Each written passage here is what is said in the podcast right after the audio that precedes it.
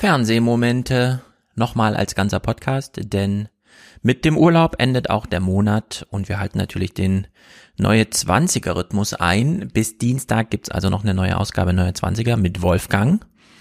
Und da werden wir über Afghanistan reden. Ich werde jetzt gleich auch über Afghanistan reden. Vorher allerdings äh, belade ich mich hier schon mal mit einer Frage für Wolfgang, die wir ihm dann alle gemeinsam stellen können. Ich stellvertretend für euch, denn euch wird das auch interessieren. Was ist los mit den Kinogängern? Und was ist los mit Corona in Deutschland? Ich werde ja dann mit Wolfgang nochmal drüber reden, wie es in Holland ist mit Corona. Da gibt's das einfach nicht. Äh, hier allerdings schon stellt sich raus, Hamburg hat jetzt eine neue Regelung, die ist auch sehr gut. 2G.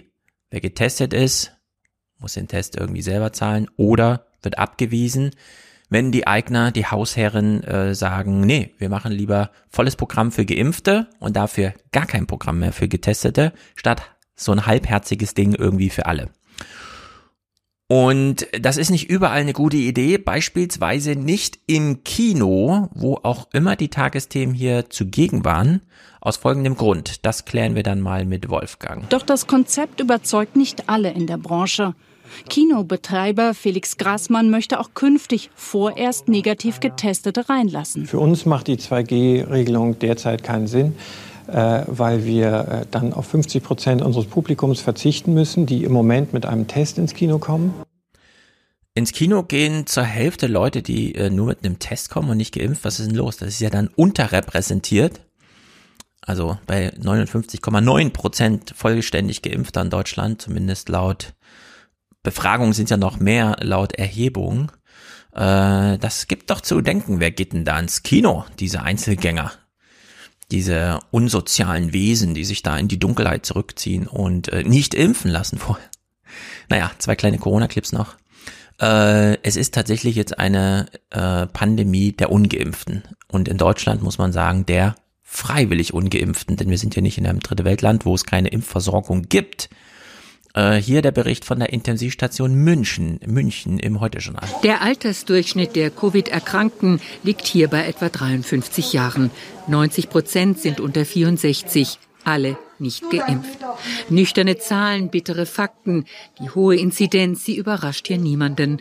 Die vierte Welle, sie sei zu spüren. Seit zwei Wochen, ja. Da ist sie greifbar. Sie ist greifbar nah. Und äh, wenn man sich an letztes Jahr erinnert, an den August, da hatten wir auch schon gesagt, oh, man spürt langsam, dass wieder was kommt und genau das gleiche Gefühl haben wir jetzt auch wieder. Ja, es liegen junge, ungeimpfte Menschen, Menschen auf der Intensivstation und die Kurzmeldung einen Tag später vom 21. August zum Thema Impfdurchbrüche in den Tagesthemen sagt auch noch mal alles. Insgesamt entfalle der bei weitem größte Teil der Infektionen seit Monaten auf nicht geimpfte Menschen. Nur ein geringer Anteil der Covid-19-Patienten in Krankenhäusern und auf Intensivstationen geht demnach auf sogenannte Impfdurchbrüche zurück. Der sagenumwobene Impfdurchbruch. Ja, es gibt ihn. Wie sollte es ihn auch nicht geben? Bei einer Grundgesamtheit von 60 Millionen Impfungen in Deutschland und über 100 Millionen verimpfter Impfdosen.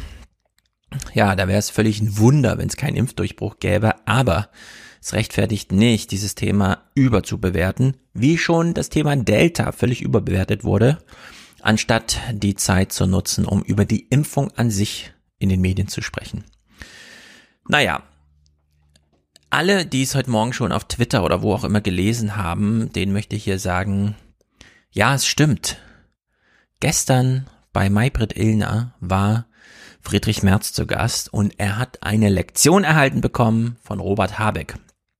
Und alle, die hier äh, regelmäßig Podcast zuschauen, wissen ja schon, wir hatten ja hier schon darüber gesprochen, dass sich Christian Lindner die Chuspe erlaubt hat, im Sommerinterview einfach mal eine Ansage zu machen, nämlich ja, ich möchte Finanzminister werden und damit natürlich den Grünen vor den Kopf schlug, denn irgendwann wird es zur Koalitionsverhandlung, egal in welcher Konstellation, kommen und eventuell zu der Ansage und Personen werden ja immer erst am letzten Tag geklärt, vorher werden die Themen festgezurrt.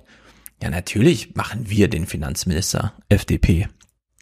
Und Robert Habeck äh, hat auch Ansprüche, Finanzminister zu werden. Er sagt es nur nicht ganz offen, sondern so, wie man es eigentlich macht. Und gestern hat er es untermauert, würde ich sagen.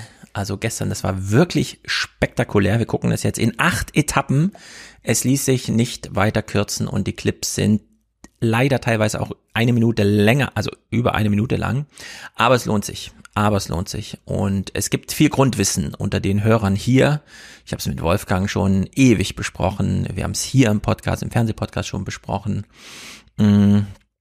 Es ist eine kleine Sensation. Wir erinnern uns Friedrich Merz. Bevor er wieder auftauchte, war er weg und davor war er Fraktionsvorsitzender der CDU. Sein einziges Amt überhaupt bisher. Er hat auch keine Regierungserfahrung, nichts.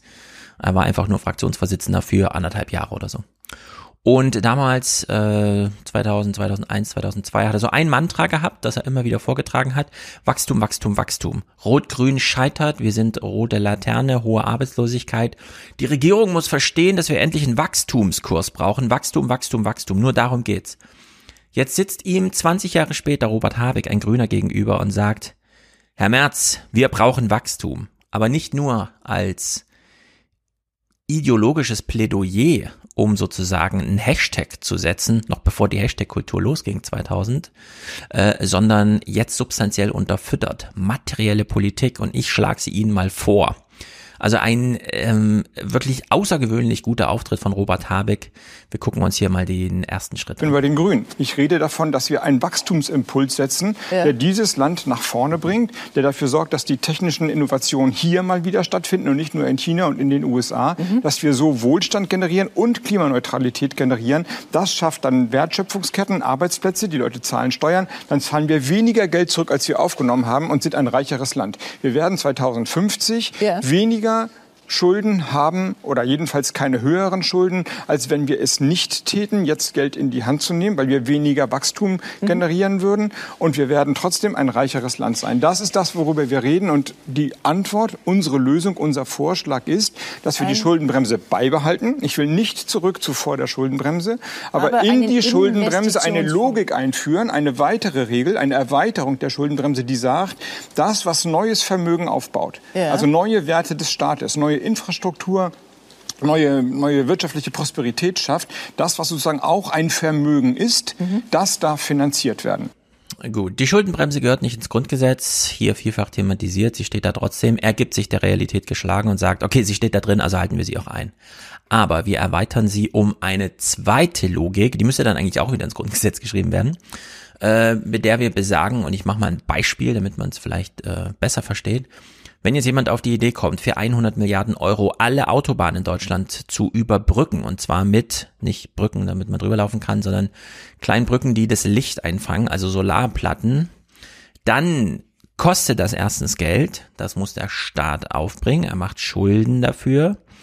Dann allerdings gibt's ja Leute, die das tatsächlich bewerkstelligen, die das hinstellen, die das erarbeiten. Also gehen da Wertschöpfungsketten los. Plus, wir sind dann, wenn das Projekt abgeschlossen ist in 20 Jahren, ein sehr viel reicheres Land, da wir nämlich sehr viel Logistikinfrastruktur plötzlich haben, um die man sich heute ganz aufwendig Gedanken macht.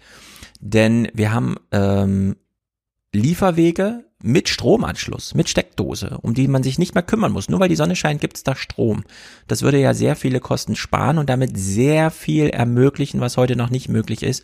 Deutschland wäre dann materiell einfach ein reicheres Land durch die Verfügbarkeit von Infrastruktur, die es heute noch nicht gibt und die sehr viel ermöglicht, von dem wir heute noch gar nicht wissen, was sie denn am Ende so alles ermöglicht. Und das ist seine Wachstumsstrategie. Merz hat immer Wachstum gefordert und es nie irgendwie mit einem äh, mit einer Idee unterfüttert, sondern er blieb ja immer nur so vage beim, wie gesagt, Hashtag. Und dann haben wir ja noch eine besondere Lage, dass sich der Staat ja gerade gar keine großen Gedanken über Schulden machen muss, denn er verschuldet sich ja und wird dafür noch, äh, äh, er bekommt ja Geld dafür. Es sind ja negative Zinsen.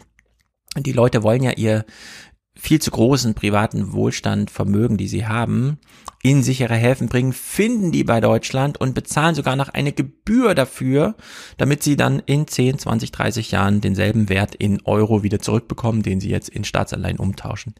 Und das fügt äh, Robert Habeck hier sozusagen nochmal als, und bitte bedenken Sie das auch, Herr Merz, denn sie übersehen das immer noch an. Die niedrigen Zinsen sind Ausdruck dessen, dass wir eine Wachstumsschwäche in Europa haben. Absolut. Das heißt, die Zentralbank ist genötigt, damit das Geld im Umlauf bleibt, immer das Geld billiger zu machen, günstiger zu machen, die Möglichkeit, Kredite zu nehmen, immer weiter zu senken oder gesenkt zu haben. Hätten wir mehr Wachstum, hätten wir mehr Nachfrage, hätten wir mehr Beschäftigung, würde dann auch irgendwann der Zins wieder steigen. Das heißt, es ist genau andersrum. Das, was Sie gerade zitiert haben, ist ein Missverständnis dessen, warum der Zins so niedrig ist. In einer Wirtschaft muss Geld ausgegeben werden. Wenn alle sparen, hat man eine Wirtschaftskrise. Absolut. Wenn aber alle sparen, die Unternehmen halten das Geld zurück, weil der Staat seine öffentlichen Ausgaben nicht ausreichend nachkommt, die Privatpersonen sparen, weil, die, weil wir länger leben und man Unsicherheit hat, wie die Rente sein wird. Und wenn dann auch noch der Staat spart, dann haben wir eine Wirtschaftskrise. Also mhm. ist der Grund für den niedrigen Zinssatz fehlendes wirtschaftliches Wachstum. Ja, und hier, ich weiß nicht genau, wie es dazu kam, äh, schlägt der Habeck Merz mit seinen eigenen Waffen. Denn nicht nur ist Merz jemand, der Wirtschaftswachstum, Wachstum, Wachstum immer forderte und hier jetzt sozusagen auf der anderen Seite des Argumentes steht, sondern äh, er ist ja noch ein Verfechter der angebotsorientierten Wirtschaftspolitik, in der also nicht die Nachfrage regelt, sondern das Angebot. Und der Staat würde Angebot schaffen, wenn er Robert Habeck hier folgte, indem er wieder anfängt, sich zu verschulden, während alle anderen Wirtschaftsteilnehmer, Konsumenten und Produzenten auf wirtschaftlicher Ebene, also Unternehmen und Konsumenten, Privatmenschen, ähm, sich nicht verschulden, wie sie es gerade tun. Sie häufen ja unglaubliche Vermögen an. Wir hatten ja noch nie so viel Vermögen in Deutschland, ja, ungleich verteilt, aber trotzdem grandios großes Vermögen. Und das habe ich ja vor Jahren schon im Aufwachen-Podcast mit Heiner Flassbeck besprochen. Irgendwer muss den Knoten jetzt mal zerschlagen und sagen, okay, dann mache ich's. Ich stürze mich in die Schulden. Ich gebe ein Versprechen und dann kommt es darauf an, dass hier penibel äh, mit dem Kreditbegriff umzugehen. Wir holen jetzt etwas, was wir in der Zukunft wollen, äh, schon mal nach heute. Also es geht weniger ums Geld als um dieses, die Zeitphänomene, die hier drin stecken. Der Staat sagt jetzt, ich wünsche mir und ich bezahle es euch. Und damit gehen dann die Lieferketten los. Damit entsteht der unternehmerische Gedanke, okay, dann liefern wir. Wenn die Nachfrage dann da ist, liefern wir. Und äh, das ist crazy, dass er das hier in diesem Doppelschlag, zum einen, wir können damit die Zinsen wieder nach oben treiben, weil wir überhaupt wieder ins Wirtschaften reinkommen, über, irgendwer muss sich anfangen zu verschulden, das ist dann der Staat, wir nehmen es auf uns. Ähm, und überhaupt äh, zu sagen, wir wollen investieren und von diesem äh, Schuldenmantra, Schulden, schwarze Null und so weiter, die äh, äh, das ähm, Markenzeichen der Union hier zu, zu verbrechen, äh, zerbrechen, äh, Verbrechen gesagt. Warum sitzt jetzt äh, Friedrich Merz ihm gegenüber und lächelt so suffisant und sagt, nee, nee, nee, nee, nee, nee, nee.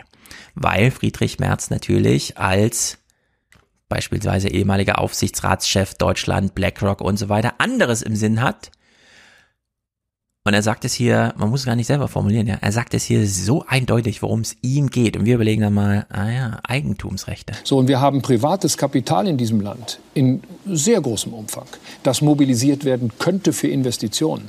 Der Staat hat Investitionsmittel nicht ausgegeben weil sie einfach nicht ausgegeben werden können. Wir haben keine Handwerksbetriebe mehr, die das machen. Wir haben eine Bürokratie, die das nicht erlaubt. Selbst bei den von Ihnen so geliebten Windrädern brauchen wir drei bis sieben Jahre, bis so ein Ding mal steht. Mhm. Da liegt das eigentliche Problem und das müssen wir lösen. Wir haben eine Investitionsschwäche nicht mangels Geld, sondern wir haben eine Investitionsschwäche, weil dieses Land zu langsam, zu träge, zu bürokratisch geworden ist. Und das zu beheben wäre eigentlich die vordringliche Aufgabe. Und im nächsten Schritt müsste dafür gesorgt werden, dass das private Kapital in diesem Land Arbeitsplätze schafft. So, mhm. das passiert aber nicht, weil die Unternehmen mittlerweile Angst haben vor dem, was nach diesem 26. September möglicherweise auf sie zukommt. So, die Unternehmen haben Angst, was am 26. September auf sie zukommt, weil dann könnten ja die grünen Ideologen regieren und dann hätten wir eine grüne Diktatur und dann äh, wüsste kein Unternehmer mehr, es ist ja alles kaputt. Jetzt hat er aber äh, gesagt, wie er sich das vorstellt, nämlich wir haben ja genug privates Kapital. Was bedeutet es, wenn wir Autobahnen privat finanzieren? Die Autobahn gehört dann irgendwem. Äh, wir kennen das aus Amerika, Schulen, Gefängnisse. Wenn wir privates äh, Geld auf direkten Wege mo mobilisieren, dann heißt das, diese Sachen, die zum Teil dann auch wesentliche Infrastrukturen sind, gehören dann irgendwem und sind den Marktkräften ausgeliefert. wenn dieses private Vermögen auf der anderen Weise, und das wäre die Alternative, die sich jetzt anbietet, über Verschuldung, also das private äh, Geld fließt nicht direkt in die Infrastruktur, sondern zum Staat. Dort bekommt man einen Schuldschein, dafür wird der Staat in Handlungsfähigkeit versetzt, nämlich er hat dieses Geld und kann das dann ausgeben. Dann gehört diese Infrastruktur ja dem Staat, also uns allen. Und das will natürlich Friedrich Merz nicht, weil die Eigentumsrechte sollen ja auf der Privatseite sein. Er kämpft ja hier für BlackRock. BlackRock, der größte Vermögensverwalter der Welt äh, überall investiert mit drei bis sieben Prozent im ganzen DAX, in allen englischen, in allen amerikanischen, in allen anderen europäischen Ländern. Ähm, äh, das ist natürlich klar, dass er da so argumentiert. Und jetzt hat er ja abgeschlossen mit, oh, und die privaten Unternehmen, die haben ganz große Angst vor dem Wahltag, weil dann nämlich nicht mehr die CDU regiert, sondern jemand anders. Und da widerspricht Robert Habeck grandios, also wirklich sensationell. Habeck, Ungefähr vier von den fünf Punkten von Herrn Merz waren vorher falsch, aber die schenke ich mir. Den Punkt, den ich Ihnen gebe, ist, dass wir tatsächlich schneller planen, bauen und umsetzen müssen. Also, dass wir schneller in die Aktion kommen, völlig richtig. Und dass der Staat sich äh, lösen muss von Bürokratie, ist auch richtig. Der Punkt, der entscheidend ist und der in die Zukunft weist, die Fehler werden wir dann im Faktencheck aufarbeiten müssen, ist, dass die Unternehmen selbst, der BDI, Bund Deutscher Industrie, wirklich kein grüner Kreisverband, ausgerechnet hat, was die Neutralität der deutschen Wirtschaft kosten würde, ungefähr umgekehrt, ungefähr zwei Billionen Euro. Und Sie sagen selbst, die Wirtschaft sagt, wir brauchen dafür Sicherheit, Bürgschaften, Zuschüsse, ähnlich wie bei der Corona-Pandemie, von ungefähr 15 Prozent. Ich will jetzt ja. gar nicht drüber streiten, ob es 10 oder 17 sein sollten, ungefähr das. Und die deutschen Banken wiederum sagen, wir können das nicht alleine bezahlen, das sind unsichere Märkte, da entstehen neue Techniken, die Ausfallbürgschaften sind zu hoch. Wir brauchen staatliche Investitionszuschüsse. Und wir reden von Zuschüssen. Und das habe ich auch gesagt. Wenn der Staat in dem Umfang, den wir uns vorstellen, wir reden von einem Investitionspaket von 50 Milliarden jährlich, investiert, dann wird dadurch privatwirtschaftliche Tätigkeit wie beim BDI ausgerechnet ausgelöst. Wenn es nicht passiert, mhm. unterbleiben die Investitionen oder die Unternehmen gehen weg ins Ausland, wo sie bessere Bedingungen vorfinden. Ja, so ist es. Und äh, hier hätte Habeck, wenn er richtig frech gewesen wäre, nochmal sagen können, Übrigens, diese Art von Anreiz, die ich hier setzen möchte mit 50 Milliarden im Jahr, die haben wir die letzten 20, 30 Jahre gesetzt, nur eben mit fossilen Brennstoffen. Wir subventionieren Dienstwagen, wir haben Dienstwagenprivilegien äh, und den ganzen Kram. Autoabwrackprämien. Diese Art der Anreize bringen die Wirtschaft nach vorne, haben wir ja gesehen. Die Automobilindustrie ist ja super durch die 2008er Krise gekommen, weil sie wusste, wir können jetzt erstmal bauen, ohne auf irgendeinem Parkplatz abstellen zu müssen, weil die Leute kaufen ja. Die Autos sind ja sehr viel billiger, weil sie staatlich subventioniert sind. Das könnte man ja jetzt verknüpfen, die gleiche Idee umsetzen, nur zu sagen, ja, aber kein Verbrenner mehr. Damit hat man den neuen Anreiz gemacht. Dinger sind billiger, es wird gekauft. Absolut leicht nachvollziehbares Programm und Robert Habeck legt hier sogar nochmal nach.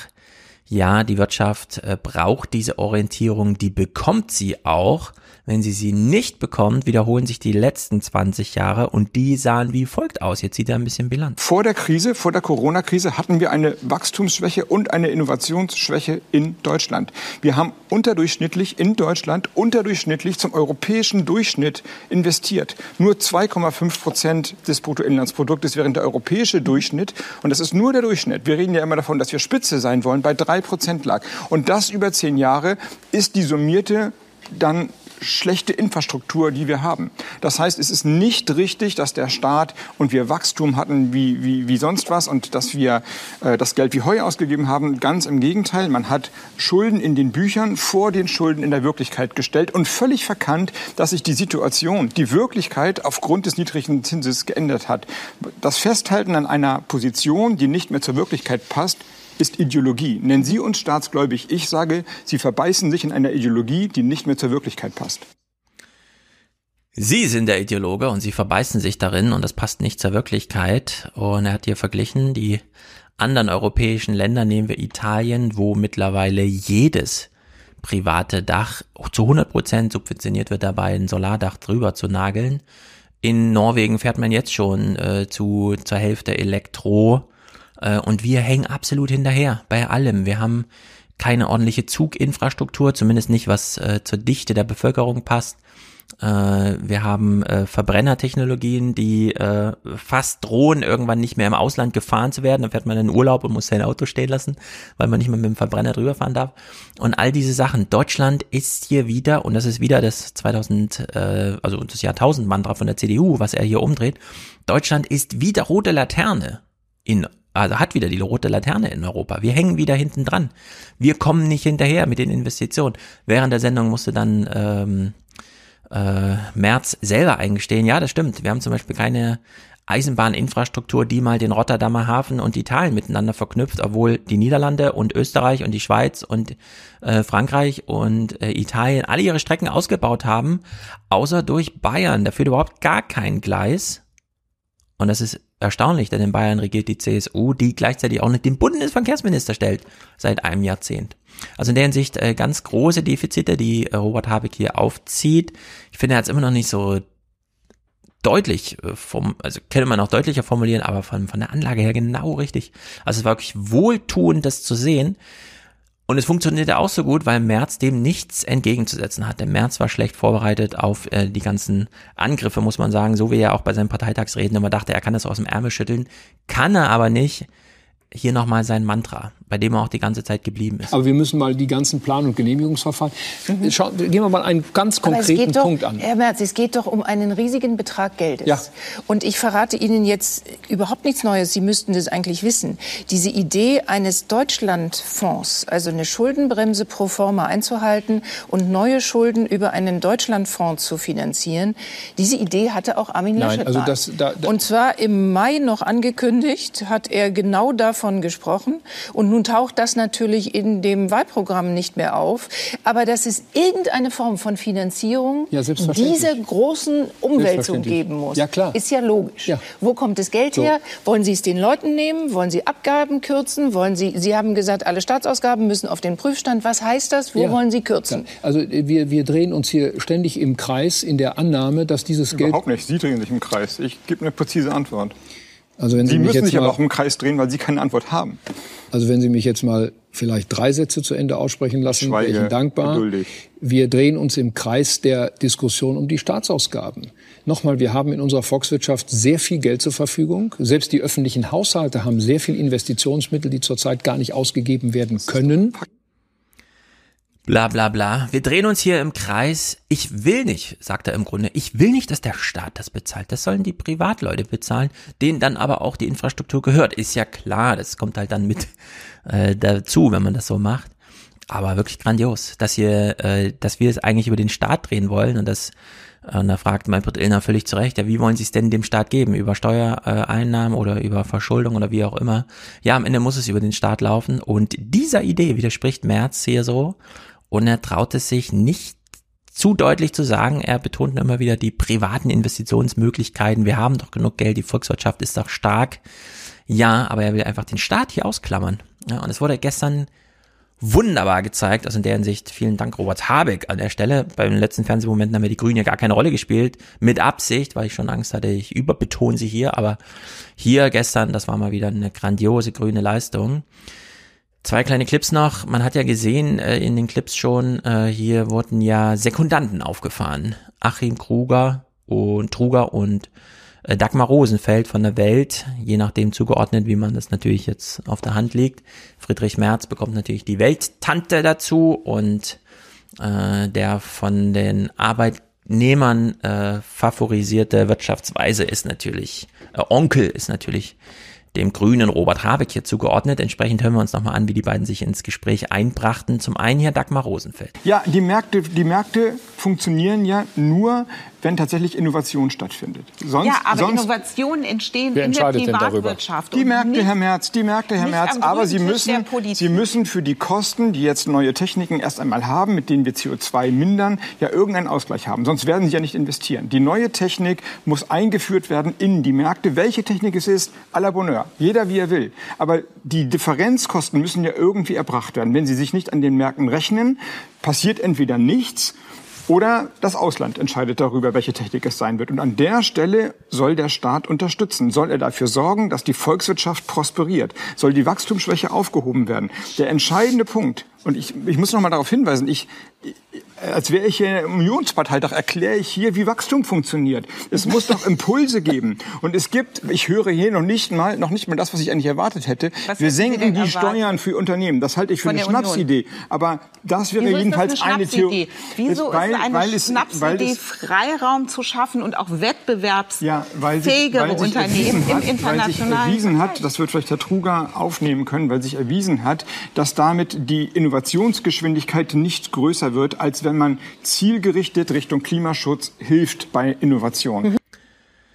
Ja, äh, mein Lieblingsbeispiel, ich nenne es immer wieder, äh, VW will eigentlich gerade und investiert viel in die grüne Wende, grün in Anführungszeichen hinsichtlich zum Akkuauto und hat plötzlich, weil man noch so einen Skandal an der Backe hat, finden sie 30 Milliarden, die sie einfach so schaffen zu finanzieren. Also es ist unglaublich viel Geld da in diesen Unternehmen, aber von alleine passiert irgendwie so wenig. Der Anlass muss von außen kommen und Robert Habeck wirbt dafür, äh, hier den Anreiz zu setzen. Und sei es, es ist ja nicht nur finanziell über eine Verschuldung und die Investition unterstützen oder absichern, wie auch immer, sondern auch noch überhaupt mal Orientierung zu bieten, welchen Markt man sich wünscht und welche Kaufanreize man auch fördert. Äh, sitzt Dagmar Rosenfeld nochmal da und macht genau die beiden Argumente Steuererleichterung, um Freiräume zu schaffen. Und wenn Innovation entsteht, dann dann doch nur in der privaten Wirtschaft und nicht im öffentlichen Staat. Ist natürlich beides genau falsch. Wir wissen, wo die Innovation herkommt, die in iPhones und in Autos steckt. Das ist all die Forschung aus den öffentlichen Einrichtungen. Achim Truger, äh, super gut, saß ja nochmal zugeschaltet mit dabei und jetzt hat ihn Habeck ja schon aufgerufen, also der würde das bestimmt bestätigen, was ich hier sage und stellt sich raus, ja. Das Unionsprogramm ist äh, etwas widersprüchlich, da sind an zwei verschiedenen Stellen Aussagen getroffen. Einmal steht alles sehr stark unter Finanzierungsvorbehalt und an anderer Stelle wird sehr deutlich gesagt äh, oder deutlich hergesagt, dass äh, etwas gesenkt werden soll. Ähm, ich äh, würde sagen, die äh, Aussicht, dass man äh, Steuern senkt und darüber dann äh, die Wirtschaft in Gang bringt und dann sich äh, sozusagen alles von selbst finanziert, man die Spielräume bekommt. Äh, das ist eine sehr äh, frohe Hoffnung, ähm, von die sich in der Vergangenheit nicht erfüllt hat. Ähm, es ist in der Situation, wo man ohnehin Finanzierungslücken hat, und äh, man wirklich große Bedarfe hat. Da muss man auch keinen Markt versus Staat Streit vom Zaun brechen. Äh, alle sagen eigentlich, dass es diese Förderbedarfe gibt. Es braucht Infrastruktur, es braucht äh, Digitalisierung, da braucht es auf jeden Fall staatliche Unterstützung. Äh, das muss finanziert werden. Also diese Bedarfe sind da. Mhm. Äh, und in so einer Situation, wo man Lücken hat, zusätzliche Bedarfe hat, ist es natürlich nicht plausibel, noch Steuern senken zu wollen. Also eigentlich ein Totalschaden für Friedrich Merz. Leider wird der Wahlkampf nicht auf diesem Niveau geführt, dass man jetzt hier irgendwie wirklich eine Punktevergabe machen kann. Schade, schade, aber Robert Habeck hat hier, glaube ich, bewiesen, dass er es durchaus schafft, ein Finanzminister zu sein. Und Finanzminister heißt ja auch erstmal mit einer großen Idee reinzugehen, um dann die Leute arbeiten und das, was man als Idee hat, plausibilisieren zu lassen bis hin zum juristischen Text, Klammer auf Gesetz, Klammer zu, um dann mal hier die große Wende hinzukriegen. Also in der Hinsicht eine Sensation äh, bei Maybrit Illner gestern. Kann man sich, glaube ich, nochmal in voller Länge anschauen und ist auch durchaus Material für eine Diskussion in der Uni oder so. Das ist hier richtige Seminarlektüre gewesen, würde ich sagen. Gut, Afghanistan, äh, es ist wirklich wahnsinnig traurig, erschütternd, aber auch wirklich traurig, nicht nur was die einzelnen Schicksale angeht, um die es jetzt hier geht, millionenfach, sondern auch das Politikversagen in Deutschland und im Westen allgemein, aber vor allem in Deutschland. Es ist wirklich schlimm. Äh, ich splitte hier auf all die Fragen zum 15. August und danach. Also der wirklich die Eroberung von Kabul am Ende äh, und auch die ganzen geopolitischen Bedeutungen, was das jetzt bis hin zu Indien hatte eigentlich mit Pakistan ein Gegner und es reichte auch. Afghanistan hat dann die Klammer wieder zugemacht. Jetzt fällt Afghanistan plötzlich mit pakistanischer Unterstützung wieder in die islamistischen Hände und wir können nicht mal so richtig wissen, welche Art von Bürgerkrieg da jetzt zwischen IS und Taliban und so weiter ausbricht und welche Mitleidenschaften das bedeutet.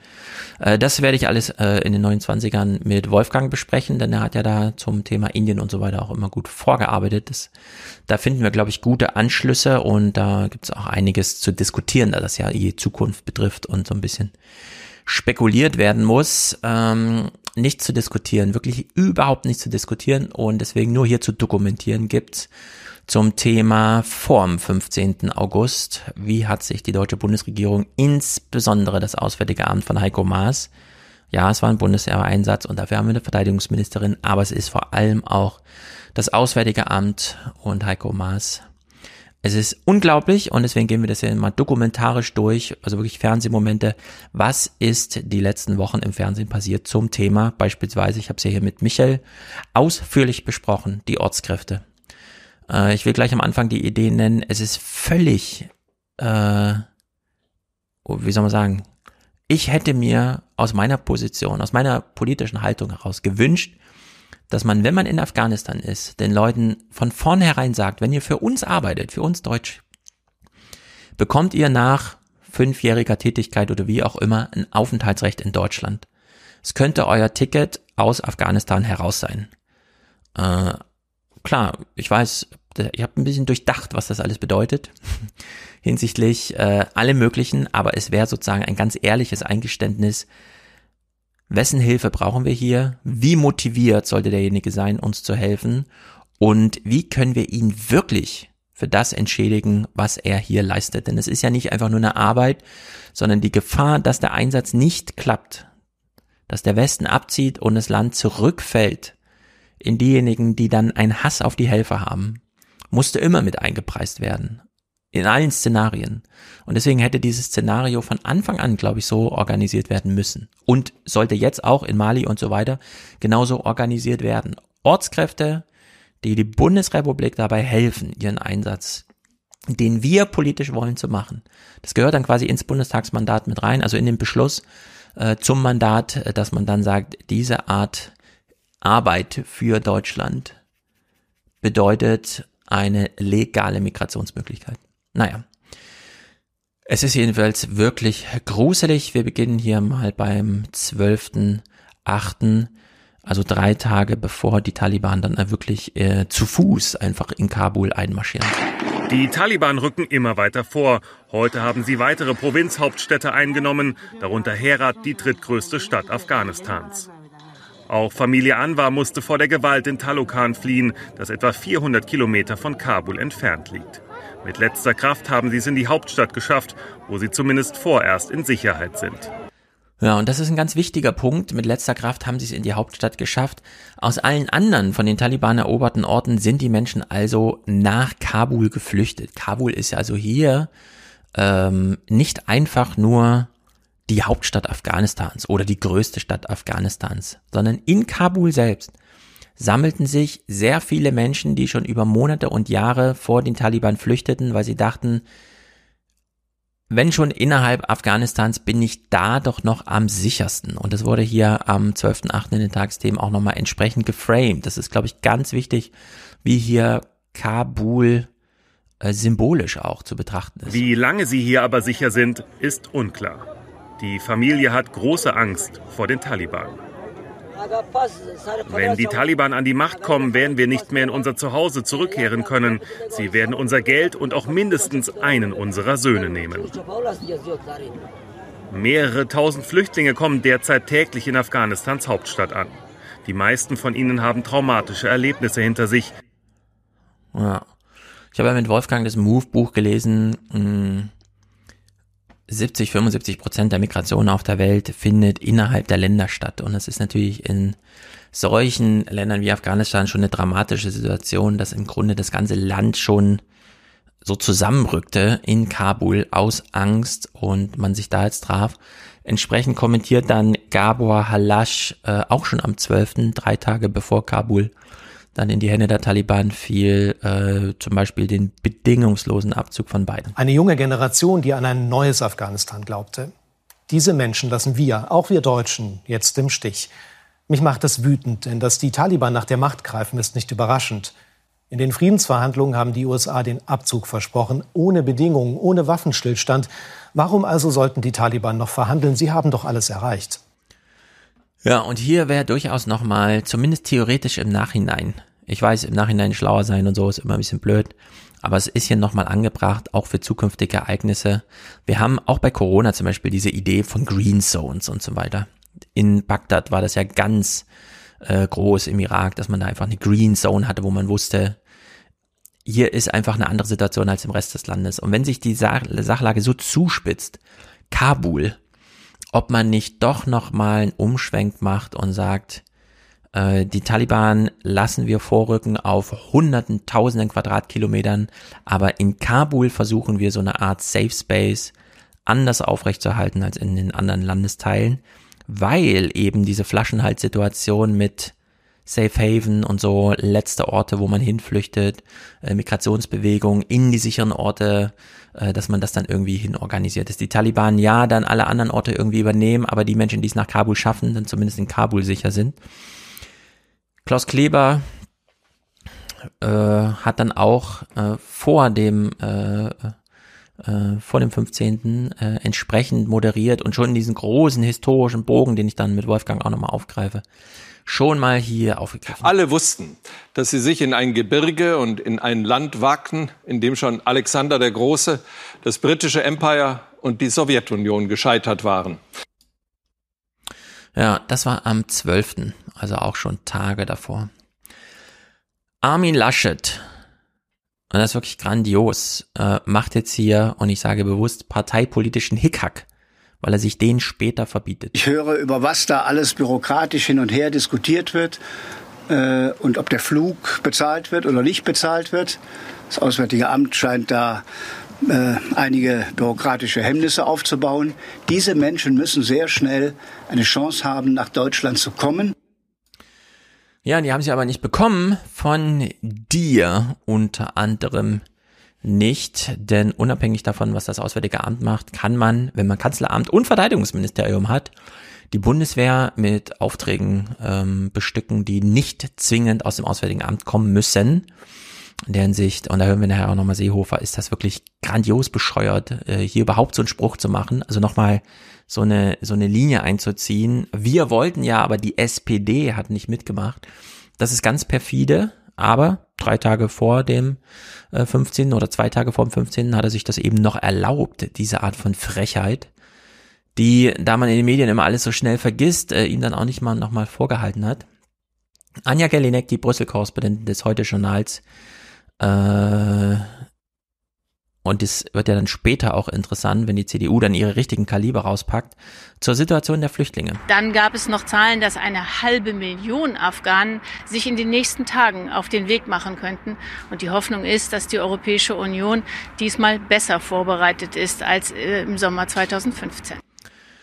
Und hier lässt sich es ja interessanterweise offen. Äh, wir hoffen, oder die äh, Beteiligten hier hoffen, äh, reportiere ich mal, mh, dass wir besser vorbereitet sind als 2015. Aber für was denn? Das wurde auch in der folgenden Sendung nicht aufgeklärt. Die Flüchtlinge wegzuhalten oder aufzunehmen und zu integrieren. Äh, ließ sie offen. Deren Sicht war hier für alle was dabei in den Nachrichten. Äh, am 16. Also nur vier Tage später und ein Tag nachdem dann klar war, Kabul, wir haben die Bilder alle gesehen, äh, Menschen halten sich an Flugzeugen fest und so weiter. Diese Sprüche der CDU. 2015 darf sich nicht wiederholen. Wir haben unsere Lektion gelernt. 2015 darf sich nicht wiederholen. 2015 darf sich nicht wiederholen. Das klingt nach gewöhnlichem politischen Geschäft an einem außergewöhnlichen Tag in Berlin. Ja, und hier macht der Journalismus das inhaltlich richtig, aber irgendwie, weiß nicht. Äh, es war kein normaler Tag, aber es klingt nach normalem Tagesgeschäft, das stimmt. 2015 war für die CDU kein normales Tagesgeschäft, denn das hat sie als Trauma äh, Gründung der, also nicht Gründung, aber die die AfD und so weiter hat ihr Thema gefunden. Ähm, 2015 darf nicht wiederholen, wenn eine Partei so offenbar aufzeigt, dass sie vorher einfach eine Vorstandssitzung gehabt haben oder noch schlimmer eigentlich, Sie fahren ja da, sie wurden ja Doorstep-mäßig aufgegriffen, als sie gerade das Konrad Adenauer bestiegen, um dann eine Vorstandssitzung zu machen. Äh, sie haben sich also morgens mit den Bildern im Kopf, und die haben ja wahrscheinlich auch TikTok auf dem Handy, da hat man es ja richtig krass gesehen, was da los ist in Kabul. Sie haben sich also morgens per WhatsApp-Gruppe oder sowas darüber verständigt, dass 2015 darf sich nicht wiederholen, der Satz ist. Und da muss man sich ein bisschen fragen, ja, was ist mit 2001? Hätten wir nicht lieber so einen Satz gebraucht wie 2001 darf sich nicht wiederholen? Äh, die Islamisten sind zurück in Afghanistan, in Pakistan freut man sich und schickt so die Leute über die Grenze, um da zu unterstützen. Wo kamen nochmal genau die Terroristen her für 2001 und so weiter? Das war doch alles. Pakistan, Saudi-Arabien, äh, jetzt Katar, wo Fußball gespielt wird, spielt auch eine wichtige Rolle. Ähm, Afghanistan, ähm, wie wär's mit dem Satz, 2001 darf sich nicht wiederholen? Nee, man hat sich für 2015 entschieden und da zeigt sich schon mal, was ist für die CDU das größere Trauma, 2001 oder 2015? Und das kann doch echt nicht wahr sein, dass man sich dafür äh, 2015 entscheidet, ja? Übrigens, das einzige Jahr in den letzten 30, über 30 Jahren, wo das deutsche Durchschnittsalter gesunken ist. Um einen Monat. Äh, allerdings nur äh, durch den Zuzug junger Menschen. Das Alter der deutschen Bevölkerung ist trotzdem weiter um äh, zwei Monate gestiegen auf 45 Jahre. Wir sind hornalt, wir sind mehr als doppelt so alt wie der Durchschnitt der Weltbevölkerung, was übrigens bedeutet, die Hälfte der heute auf der Welt lebenden Menschen, also vier Milliarden Menschen, waren noch nicht geboren, als 2001 passiert ist. Kann man sich das vorstellen? Äh, als wäre in Deutschland, also Deutschland hat die ganze globale Entwicklung der letzten 20 Jahre überhaupt nicht mitgemacht. Die afghanische Bevölkerung hat sich in den letzten 30 Jahren verdreifacht. äh, hier in Deutschland, ja, 2001, das war irgendwie vorgestern, da war alles wie heute nur noch ohne iPhone oder so. Also wir, wir halten kognitiv und mental einfach überhaupt nicht Schritt mit äh, der Weltentwicklung. Und dann äh, sagen wir so Sätze wie 2015 darf sich nicht wiederholen. Während heute schon doppelt so viele Menschen überhaupt auf der Welt auf der Flucht sind wie 2015. also es ist wirklich grandios. Entsprechend ein kleiner wacher Moment von Ingo Zamparoni. Guten Abend, Herr Zamparoni. Habe ich das richtig verstanden? Da klammern sich verzweifelte Menschen an startende Flugzeuge und Ihre größte Sorge ist, dass sich 2015 hier bei uns nicht wiederholt? Nein, das haben Sie nicht richtig verstanden. Ich habe gestern drei Vorschläge gemacht. Erstens, dass wir sofort vor Ort sind, dass wir die Ortskräfte, denen wir vieles versprochen haben, dass wir die nach Deutschland holen. Inzwischen ist die Bundesmeermaschine unter schwierigen Umständen gelandet und wir müssen jetzt eine Luftbrücke einrichten. Zweitens habe ich gestern gesagt, Jetzt hat er gesagt, die Ortskräfte, denen ist zu helfen, wir müssen eine Luftbrücke einrichten. Und jetzt hört mal drauf, was er noch sagt.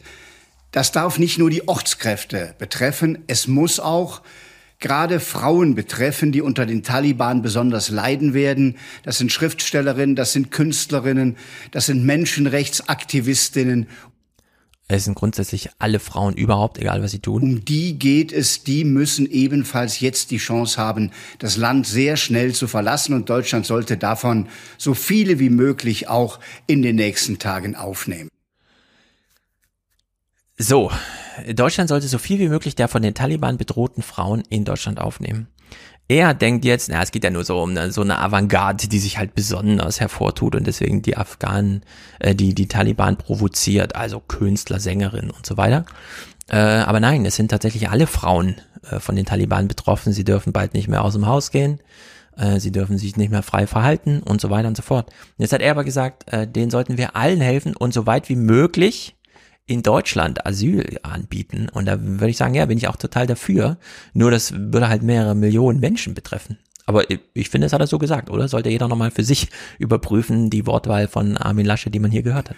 Und der dritte Bereich ist, was wird jetzt in der Folge geschehen? Werden wir neue große Fluchtbewegungen erleben?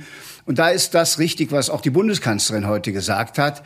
Eine Lehre aus 2015 ist, rechtzeitig helfen in der Region der Herkunftsländer, damit dort mit dem UN-Flüchtlingskommissar, dem Hohen Kommissar für Flüchtlinge, äh, alles bereitgestellt wird, dass Menschen in der Region bleiben können.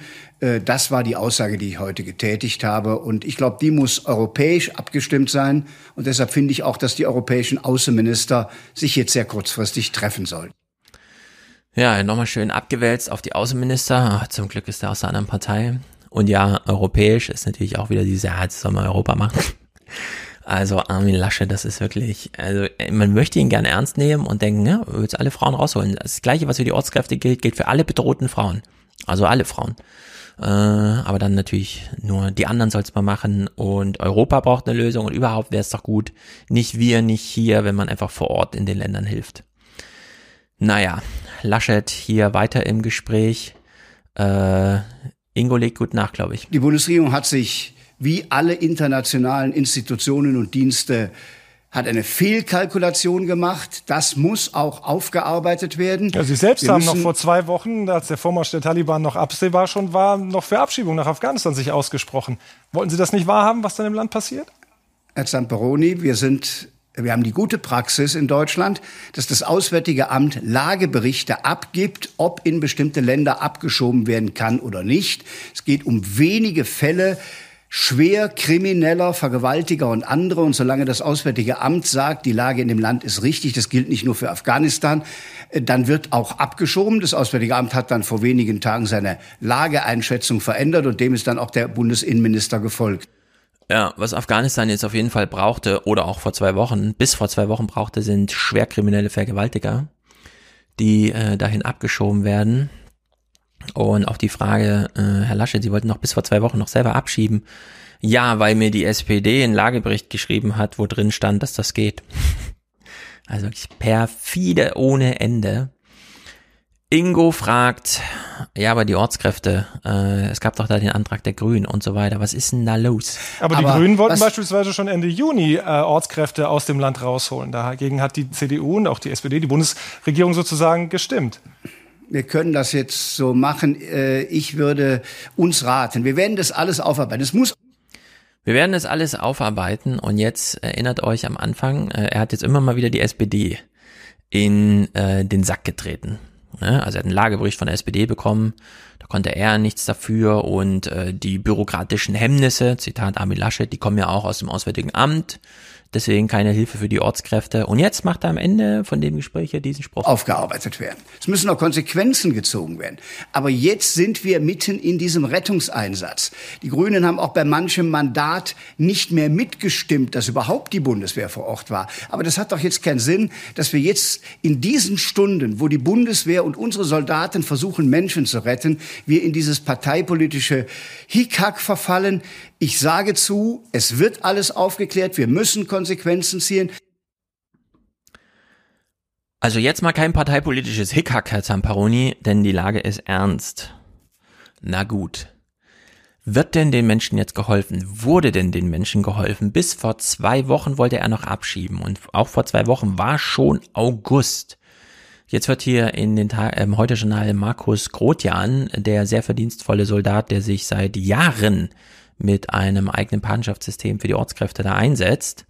Denn das habe ich ja mit Michel besprochen. Die deutschen Soldaten, die dort waren, äh, für die sind ja Ortskräfte Menschen, die sie mit Namen kennen, mit denen sie jahrelang vielleicht zusammengearbeitet haben, die für sie auch so ein bisschen die Drecksarbeit gemacht haben oder den Kiosk betrieben haben, wo man nochmal die Schokolade kauft oder die Zigaretten oder das Bier oder wie auch immer, die dort für Sauberkeit sorgen in den Einrichtungen der Bundeswehr, äh, die bei der Sprache helfen und der ganze Kram. Also äh, ohne die geht's da einfach nicht also die, wo hohe Dankbarkeit da ist, um den Einsatz überhaupt so weit und sei es nur die Selbstsicherung äh, so weit über die Bühne gebracht zu haben, hat man denn sich irgendwie von der Politik aus gütlich gezeigt, diesen Menschen zu helfen? Und Markus Grotjan ist hier zugeschaltet bei Marietta Slomka im Heute-Journal und es ist einfach schlimm, das zu hören. Sie meinen mit Problemen, die es gab und wo angeblich Dinge toll laufen, diese offenbar sehr umständlichen Visa-Verfahren, die bis vor kurzem noch betrieben wurden? Ähm, da sind Sie äh, besser informiert als ich. Nach meinem Kenntnisstand hat nicht ein einziges Visa-Verfahren seit Juni angefangen.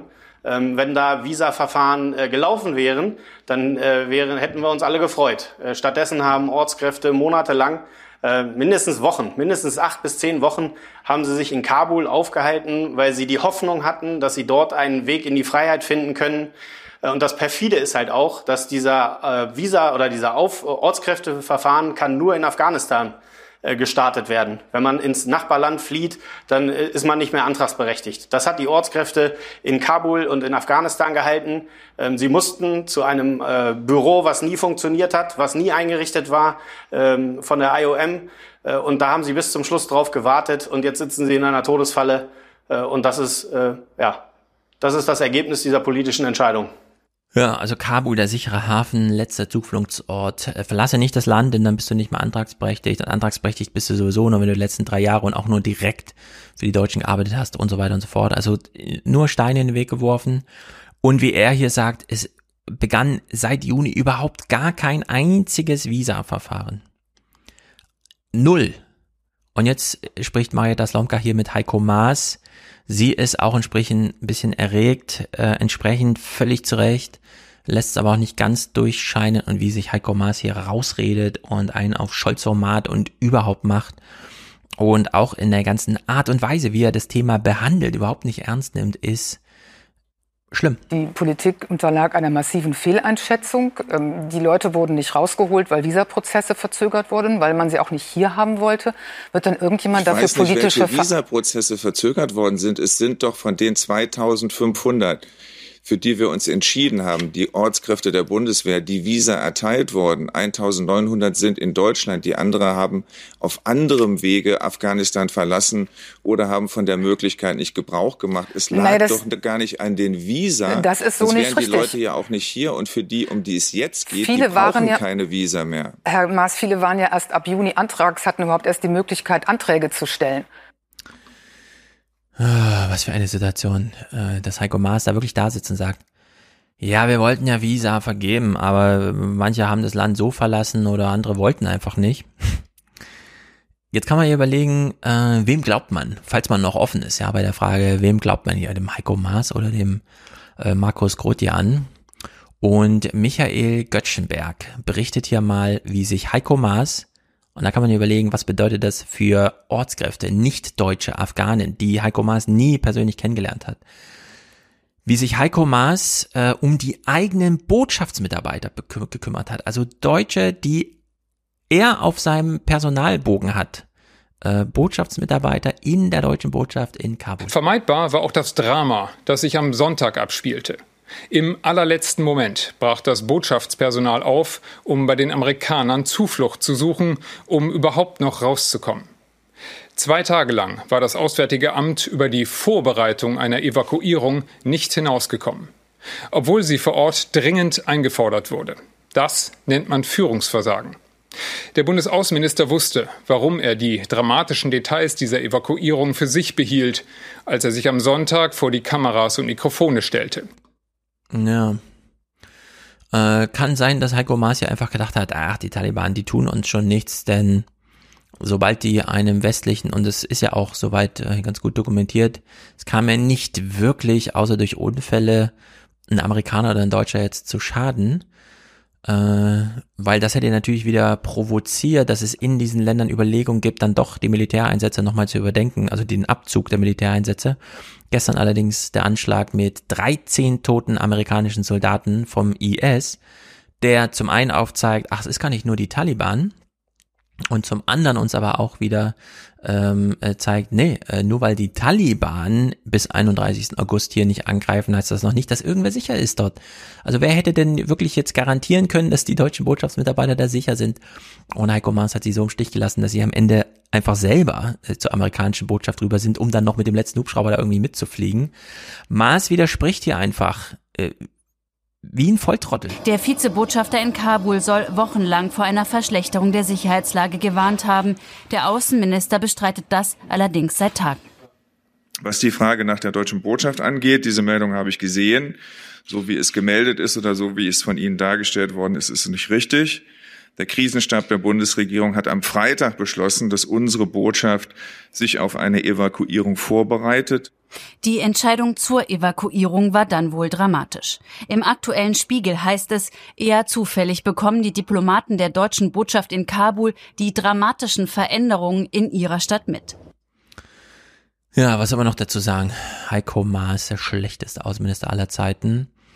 Und auch mit im Bunde, neben dem Verteidigungsministerium, ist ja das Innenministerium, dass zum Beispiel mit allen Fragen zur deutschen Sicherheit auf deutschem Boden, was ja rangiert ist, sobald äh, Afghanen hier nach Deutschland kommen, äh, befasst ist. Und Horst Seehofer, genauso zurückgelehnt wie äh, Heiko Maas, äh, also an mir hat hier gar nichts gelesen. Seit Tagen in der Kritik. Horst Seehofer im Innenausschuss konfrontiert mit dem Vorwurf, die Visavergabe an afghanische Ortskräfte verschleppt zu haben.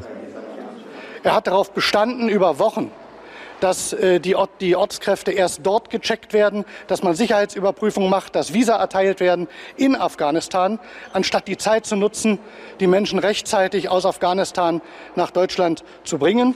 Stimmt nicht. Wehrt sich Seehofer heute, das Gegenteil sei der Fall und das schon seit Mai.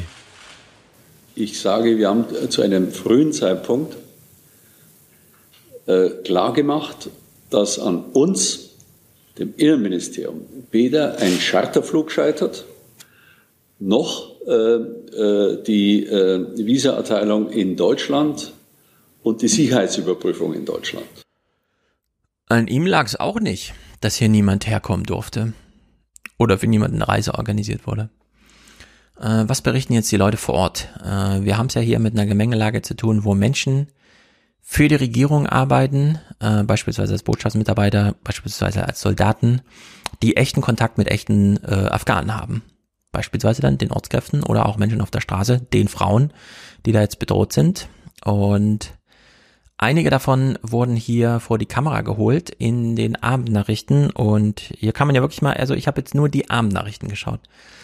Klar, es sind noch andere Journalisten vor Ort, die auch Menschen persönlich kennen, die also mit anderem Skin in the Game dieses Thema jetzt betrachten und die auch in Wochen oder Monaten hier andere Dokumentationen vorlegen werden. Wir sind erstmal nicht ganz bei den ganzen neutral dargelegten Nachrichten, wie sie halt abends so gemacht werden. Und trotzdem kann man doch schon einiges rauslesen und raushören, wenn man nur äh, den Ortskräften selber mal kurz zuhört. Hier am 13.8., also zwei Tage bevor Kabul eingenommen wurde, berichtet eine Ortskraft, wie sie sich das eigene Ende vorstellt. Nun sitzt er in einem sogenannten Safe House in Kabul. Er hat Angst, was passiert, wenn die Taliban ihn finden. Die werden mich schlachten. Kann sein, dass die mir die Augen rausnehmen, äh, rausziehen. Kann sein, dass die mir äh, die Zunge äh, wegschneiden. Das ist sehr furchtbar. Also meine Vorstellung, äh, meine Vorstellung ist sehr furchtbar und ich bin mir sicher, dass sie äh, nicht mit Blumenstrauß zu mir kommen. Ja, und am 16., einen Tag danach, äh, kontaktieren sie ihn wieder. Äh, sie erreichen ihn nicht mehr im Safe House, denn die wurden alle aufgelöst. Äh, die deutschen Soldaten haben ihren Kumpels da gesagt, verlass sie. Die Taliban streifen dazu durch, zu Fuß durch die Stadt und nehmen die Häuser auseinander auf der Suche nach euch. Man hat ihn hier nochmal kurz gesprochen. Vor wenigen Tagen haben wir Salmay Ahmadi noch hier getroffen, in einem sogenannten Safe House in Kabul. Das war bevor die Taliban Kabul einnahmen. Heute haben er und die 100 ehemaligen Ortskräfte der Bundeswehr, die hier untergebracht waren, die Entscheidung getroffen, das Safe House aufzulösen. Ahmadi, der 13 Jahre lang für die Bundeswehr arbeitete, versteckt sich nun hier bei einem Freund. Ich habe keinen anderen Ausweg, außer dass ich, äh, dass ich mich äh, hier aufhalten muss. Alle sind weggegangen und viele von äh, Ortskräften, die haben auch ihre Arbeitsverträge da, dabei gehabt. Äh, das ist auch äh, natürlich saugefährlich, wenn die mit Verträgen erwischt werden. Äh, das ist genauso wie Todesstrafe. Ihm geht es wie vielen Afghanen. Sie wollen das Land schnellstmöglich verlassen. Ja, ich will es nochmal wiederholen, auch wenn es streitbar ist, aber diesen Menschen hätte man von Anfang an sagen müssen, du arbeitest jetzt für Deutschland, du bist ein Freund Deutschlands, du wirst auch die Möglichkeit bekommen, es ist dann deine Entscheidung, nach Deutschland kommen zu können, wenn du es möchtest. Hat man hier nicht gemacht. Menschen waren dann ähm, ausreiseberechtigt. Es kam allerdings zu Tumulten am Flughafen und äh, hier hat man dann äh, nochmal jemanden getroffen, der einmal zurückgewiesen wurde. Also er war mit den richtigen Papieren an der richtigen Stelle, konnte die Amerikaner aber nicht überzeugen, äh, ihn durchgehen zu lassen, weshalb der deutsche Rettungsversuch gescheitert ist und man spricht ja mit ihm. Ahmad fürchtet, dass der Fehler am Flughafen für ihn den Tod bedeuten könnte. Es ist nicht klar, wie sich die Taliban verhalten werden, wenn die Evakuierung beendet ist. Ich frage mich nur, wie sie mich umbringen werden. Werden sie mich erschießen, erstechen oder verhungern lassen? Ich bin mir nur sicher, es wird geschehen. Ja, er weiß, er, er wird jetzt sterben. Es gibt keinen Ausweg. Es ist nur die Frage, wer ihn zuerst da entdeckt oder ent, äh, erkennt oder wie auch immer. Peter Neumann, Terrorismusexperte, war hier zugeschaltet zum Gespräch, um mal ein bisschen die Sachlage zu erklären. Und ich glaube, das, was er hier sagt, muss man nochmal mit einpreisen in alle Auslandseinsätze überhaupt. Nur weil Sachen plötzlich passieren, mit denen man nicht gerechnet hat, heißt das nicht, dass man nicht mehr mit ihnen nicht rechnen kann, sondern man muss jetzt mit undenkbaren Szenarien planen von Anfang an und eigentlich alles neu aufbauen. Denn das stimmt wahrscheinlich. Also mir ist kein Experte bekannt, der das so vorausgesagt hätte, der vorausgesagt hätte, dass dass Kabul Mitte August fällt. Es war allerdings schon ab Mai voraussehbar, dass die Taliban eine sehr starke Offensive machen und dass nach dem Rückzug der westlichen Kräfte wahrscheinlich irgendwann der Staat an die Taliban fallen wird. Das war schon voraussehbar. In der Geschwindigkeit wahrscheinlich nicht. Ja, und da frage ich mich, obwohl ich gerade hoch interessiert bin an Zeitdimensionen der Politik, was würde es eigentlich bedeuten, wenn es jetzt nicht im August, sondern im Oktober passiert wäre? Also es hätte für die Ortskräfte genau dasselbe bedeutet, wie es auch schon vor einem Jahr genau dasselbe bedeutet hat für die Ortskräfte, denn es war ja klar, der Einsatz wird nicht so gelingen, wie er angeplant wurde, und das war auch vor zehn Jahren schon klar. Äh, man braucht hier eine Lösung für diejenigen, die den westlichen äh, Kräften da geholfen haben. Die Korrespondentin, eine der Korrespondentinnen, die ich gar nicht kenne, äh, vom Heute-Journal in Berlin, also noch nicht gesehen hatte vorher, äh, kommt ihr mal mit einem Szenario, jetzt muss ja der Bundestag sich wieder mit befassen, weil auch Rettungsaktionen sind ja Bundeswehreinsätze, die brauchen ja ein Mandat, so wie immer, äh, ob man nicht hier auch und das wird natürlich ganz strittig dann in Deutschland, wenn man künftige Einsätze plant, ob das hier nicht ein neuer Normalfall wird. Und wir haben es gerade gehört, die Taliban rücken doch sehr schnell vor und da kann es sein, dass es am Ende das Mandat erst im Nachhinein beschlossen wird mit der Begründung Gefahr im Verzug. Es ist ja auch so, dass am 31.08. Äh, der Einsatz der US-Streitkräfte endet. Von daher dürfte Eile geboten sein.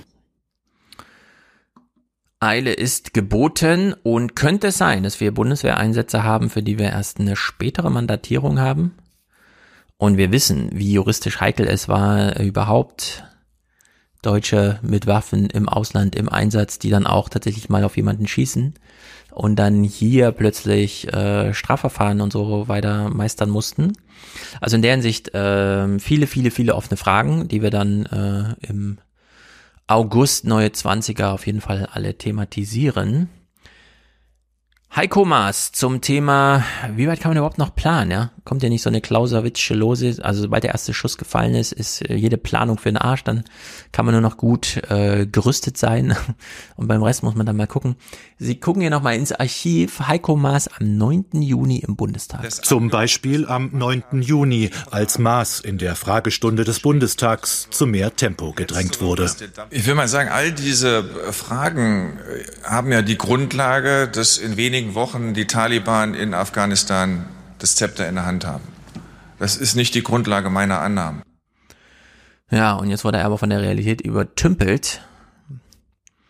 Und da kann man sich ja, also da muss man sich jetzt unabhängig davon, dass es Maß ist, dem man dieses Versagen nochmal umso mehr zutraut, grundsätzlich die Frage stellen, wie gehen wir mit sowas um, ja? Wenn wir ins Ausland gehen, mit 10.000 Leuten in einem 10 Millionen Staat, also um mal so Verhältnisse klar zu machen, was, was ist berechenbar und worauf muss man sich einstellen?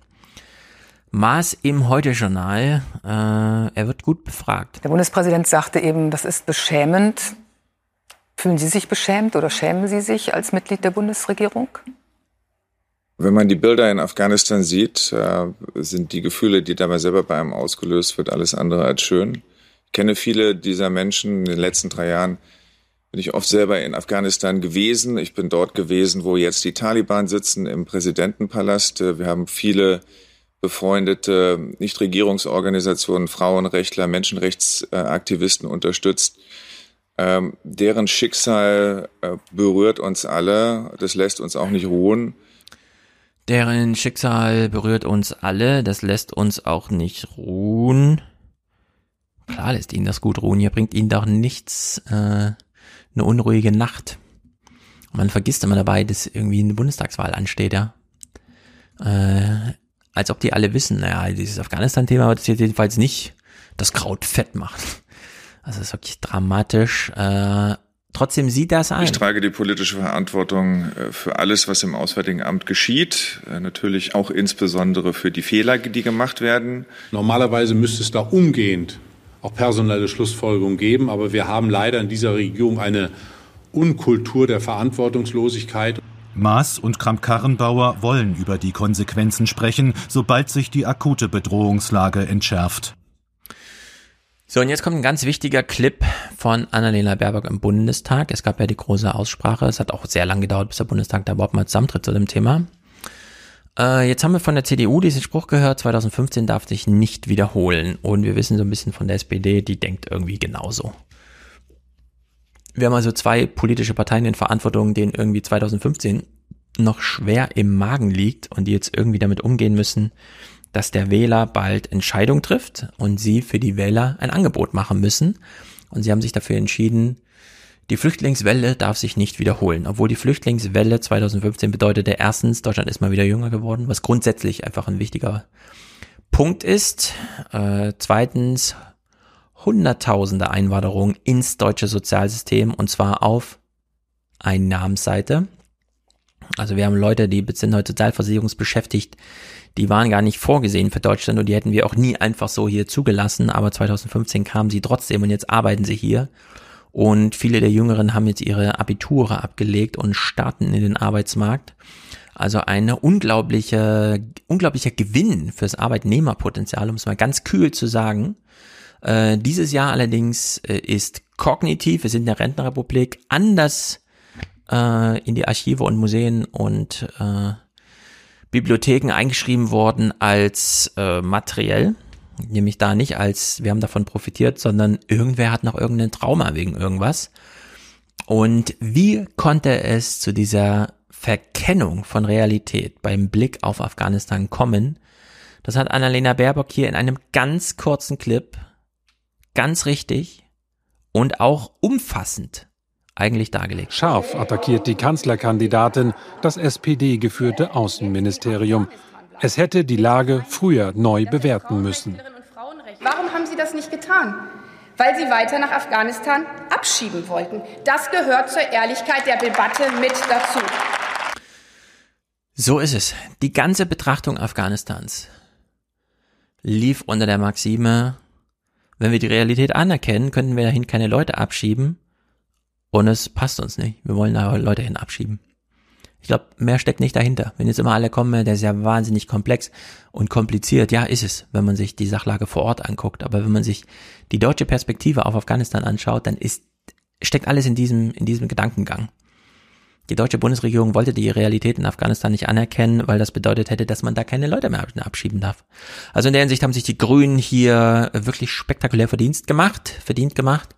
Zum einen beim Thema Afghanistan und zum anderen beim Thema Verschuldung, Deutschland, Zukunft, Investitionen, Wachstum und so weiter und so fort. Keine leichte Kost, diese Nachrichtenzeit, aber es ist, wie es ist. Furchtbar traurig. Gut, Musik und Audiokommentare sind ein paar angekommen. Ich freue mich sehr. Ich habe sie aber noch nicht gehört. Hänge ich nächste Woche, also am 5. Äh, September ist hier der nächste regulärer Podcast. Vorher natürlich nochmal kurz Fernsehmomente. 5. September ist Mick hier. All die Sachen, die die letzten drei Wochen passiert sind zum Thema Olaf Scholz holt auf, Armin Laschet blamiert sich, die Grünen wissen noch nicht so genau, wie sie es jetzt machen mit ihrer Taktik, können sie sich nicht einfach verabschieden von der Kanzlerkandidatur und sagen, wir gehen jetzt all in, Themen, Team und so weiter. Äh, werde ich mit Mick hier besprechen. Das wird natürlich spektakulär. Deswegen an dieser Stelle noch meine Danksagung für alles, äh, für jede finanzielle Unterstützung, die hier aufgelaufen ist in meiner Urlaubszeit. Und da ist vor allem zu nennen, sie steht ja hier im Bild, Maike. Maike hat 250 Euro Urlaubsgeld geschickt, ohne weiteren Kommentar, außer Urlaubsgeld. Das hat mich natürlich sehr gefreut. Und damit ist sie ja natürlich Präsentatorin bei diesen Fernsehmomenten, aber dann auch im nächsten regulären Podcast. Genau wie Moritz, der hat 120 äh, zum Podcast-Geburtstag geschickt. Und da habe ich gesehen, ja stimmt, es ist ja schon wieder ein Jahr um. Das ist ja auch hier jetzt 54. Ausgabe jetzt vom Fernsehpodcast. Äh, sehr gut an der Stelle. Und Ulrich schickt 100 mit einem Quartalsticket weg von hier. Also er schickt alle drei Monate 100, wie ich das verstehe. Das ist natürlich sehr gut. Das sind die drei Präsentatoren. Zur letzten Präsentatorenschaft vor dem Urlaub möchte ich noch sagen, Pier Paolo war es. P. Also nicht nur P, sondern PP, Pier Paolo. Und äh, cooler Name. Irgendein Regisseur hieß so und seine Eltern haben sich gedacht, den finden wir gut, also nennen wir unseren Sohnemann so. Also auch an dich nochmal Grüße. Valeska ist hier heute Produzentin mit 55 Euro. Sie hat gar keinen Kommentar geschickt. René ist mit 50 dabei, sagt weiter so. Jens hat auch 50, vielen Dank und weiter so. Er grüßt aus Aachen. Ute schickt 50 ohne Kommentar. Stefan alle drei Monate eine Spende, nämlich 50 und Konstantin schickt auch 50 Spende von Konstantin. Vielen Dank für deine Arbeit und ich sage vielen Dank für deine Unterstützung. Auch Produzent Claudio mit 42,42 Euro 42 und Stefan mit 42. Er grüßt wie immer aus Dresden. Wir grüßen nach Dresden. Die weitere Liste, ihr kennt euch, wenn ihr mich hier unterstützt habt. Ich danke also Roland, Robert, die Familienunterstützung von Lydia, Linda und Robert. Die kamen entweder in einem Monat, ich muss mal gucken, doppelt. Also einmal 25 und 15 Euro. Robert, nicht, dass da irgendwie ein Fehler untergelaufen ist, ansonsten freue ich mich natürlich auch über doppelte Unterstützung. Ist ja klar. Aaron, Martin, Andreas, die hatten auch ein Monatstickes alias Express. Mitya grüßt aus Niedersachsen. Mirko hat einen Dauerauftrag für einen wertvollen Podcast. Felix, Hendrik, Robert, Simon, Simone, noch eine weibliche Unterstützung, hier nur eine Postleitzahl entfernt. Also, ich danke euch allen sehr. Hadong, nochmal genannt, du kommst mir ja immer ganz auffällig vor mit deinem besonderen Namen. Sehr gut. Allen danke, die sich hier im 3000er Club, der noch ein bisschen wachsen muss, um 3000 zu erreichen, bereichern. Sehr gut. Und dann sage ich bis nächste Woche. Und dann gucken wir uns die ganze Misere des Wahlkampfs an, in der Hoffnung, dass irgendeines der Themen, das hier aufgeworfen wird, vorrangig vielleicht sogar Afghanistan, nochmal eine Rolle, eine spürbare Rolle im Wahlkampf führt. Scheint aber nicht so zu sein. Das ist wirklich super merkwürdig. Als wollte man nicht wahrhaben in Deutschland, dass die Zäsur ansteht und damit ist vor allem eine Kritik am Journalismus gemeint. Natürlich, wo sonst, wenn nicht hier, muss man das nochmal sagen. Es ist kein guter Journalismus. Aber dazu nächste Woche mehr. Sehr gut, bis denn.